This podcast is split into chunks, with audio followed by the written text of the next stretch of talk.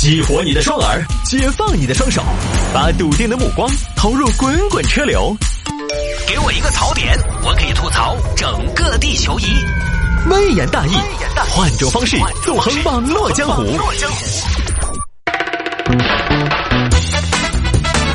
来，欢迎各位继续回到今天的微言大义。有听众朋友说摆一下这个事情，茶颜悦色罚站式取餐。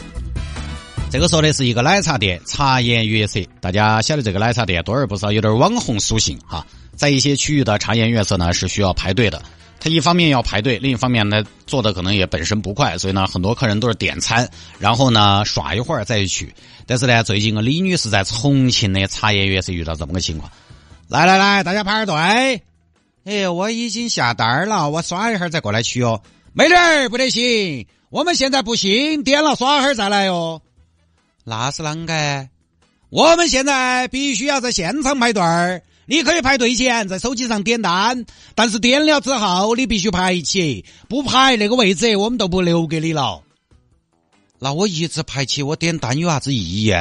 嘿，那个东西啷个没得意义啊？你先点，我们就先做，恁个一来你就很方便。我还很方便，我那儿还要排一个小时，我有好方便。那个我们管不到，那个是上头的规定。你个奶茶店的规矩还很多，土皇帝吗？不是啊，美女儿，我们过年期间人太多了，当时你不晓得，很乱。我们那个排队主要都是希望大家排队有序，取餐有序，最终的目的还是提高大家的一种体验感。你们的体验感确实不错，我买个奶茶排队一个小时，我花钱到你们那儿罚站。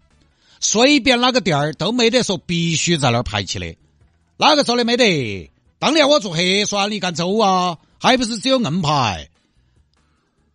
那没得你那个说的，不喝了，老子就喝喜茶。我随便你喝啥子，今天儿我们茶颜悦色都是那个特色。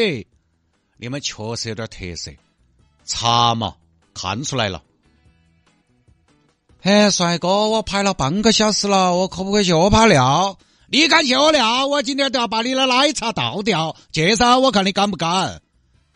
那没得法的话，我都只有在这儿哦哟！你敢？等一会儿嘛，大姐，好大泡尿，非要现在哦！就这个事儿啊，这事后来茶颜悦色出来说了：“哎呀，我们本意啊，还是希望大家排队有序，但是啊，测试了几天儿，发现那个方案还有很多不成熟，细节执行还是有问题，我们会继续。”进行针对性的优化，意思呢就是说，我们这个出发点是没有问题的啊，主要是一些细节没执行到位，我们优化一下。但是呢，排队取餐不准走这个呢，人家可能还想再研究研究，还想他是优化的嘛，他又不是取消，他还想再继续下去，他就觉得细节需要再改善，就这么事儿。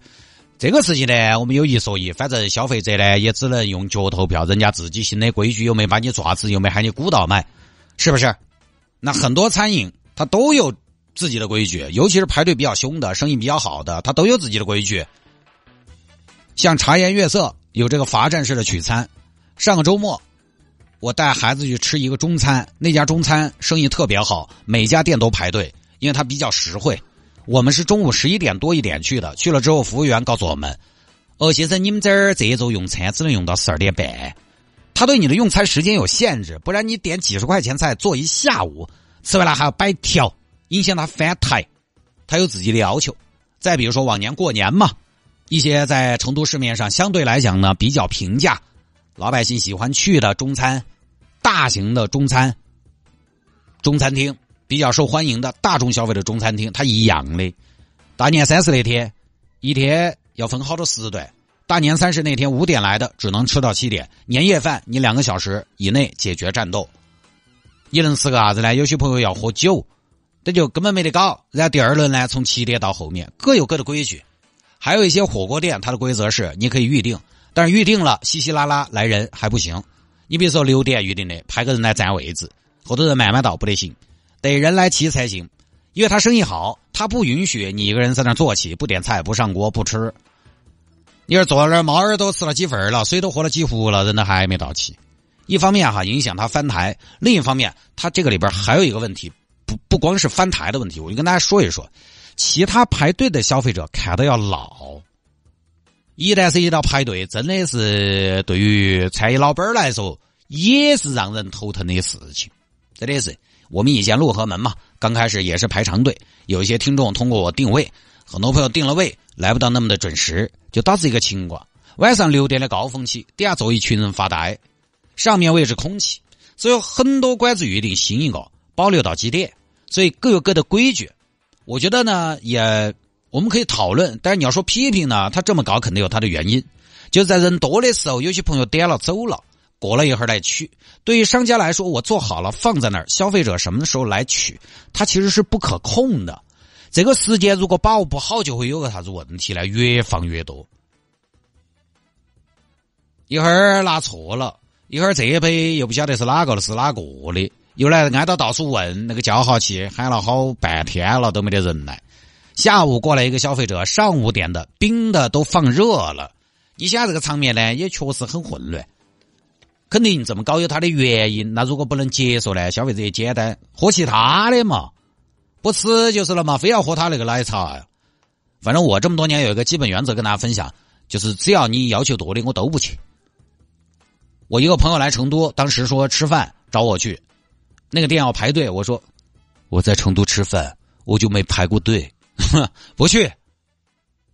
我觉得那那个体验好不好。当然，我还是那个观点，大家都在算账，算自己的时间值不值钱。我不排队是因为我觉得没必要，而且在我自己看来，我觉得我的时间还是比较宝贵。所以为了一顿饭，你让我排队，我觉得不值得。何况是一杯二十块钱的奶茶，我可以开车往返一百多公里去打包一百多块钱的烧烤回来吃，但是你喊我排队买，我就是不行。因为开车一百多公里，我去打包一个烧烤，是我自己主动的行为，那是我的生活方式，那是我寻找生活当中小确幸的一种方式。但是被动被要求排队，我就不来。但说起来呢，这个我本来也不喝奶茶，所以我这种人呢，也不是他们的受众，不喜欢排队的，一开始就不会去消费它，而愿意去消费它的呢，可能也就无所谓排队了。也没得办法，这个东西呢，消费者用脚投票就好了。因为毕竟呢，他这种行为，目前看来，消费者只能在舆论上给品牌方施压，在法条上，他还真的没有对应的硬性要求，怪不到。人家现在媒体去采访，罚站式排队取餐会改吗？商家都说的是哦，暂不确定，意思就是说骂，哎，你骂归你骂，但是呢，规矩咱们这儿还得是要有，没办法，只有商家意识到市场。大多数的消费者因为这种排队模式导致客流量下降、满意度下降，晓得痛了，晓得生意撇了，他才可能有调整，就不说了。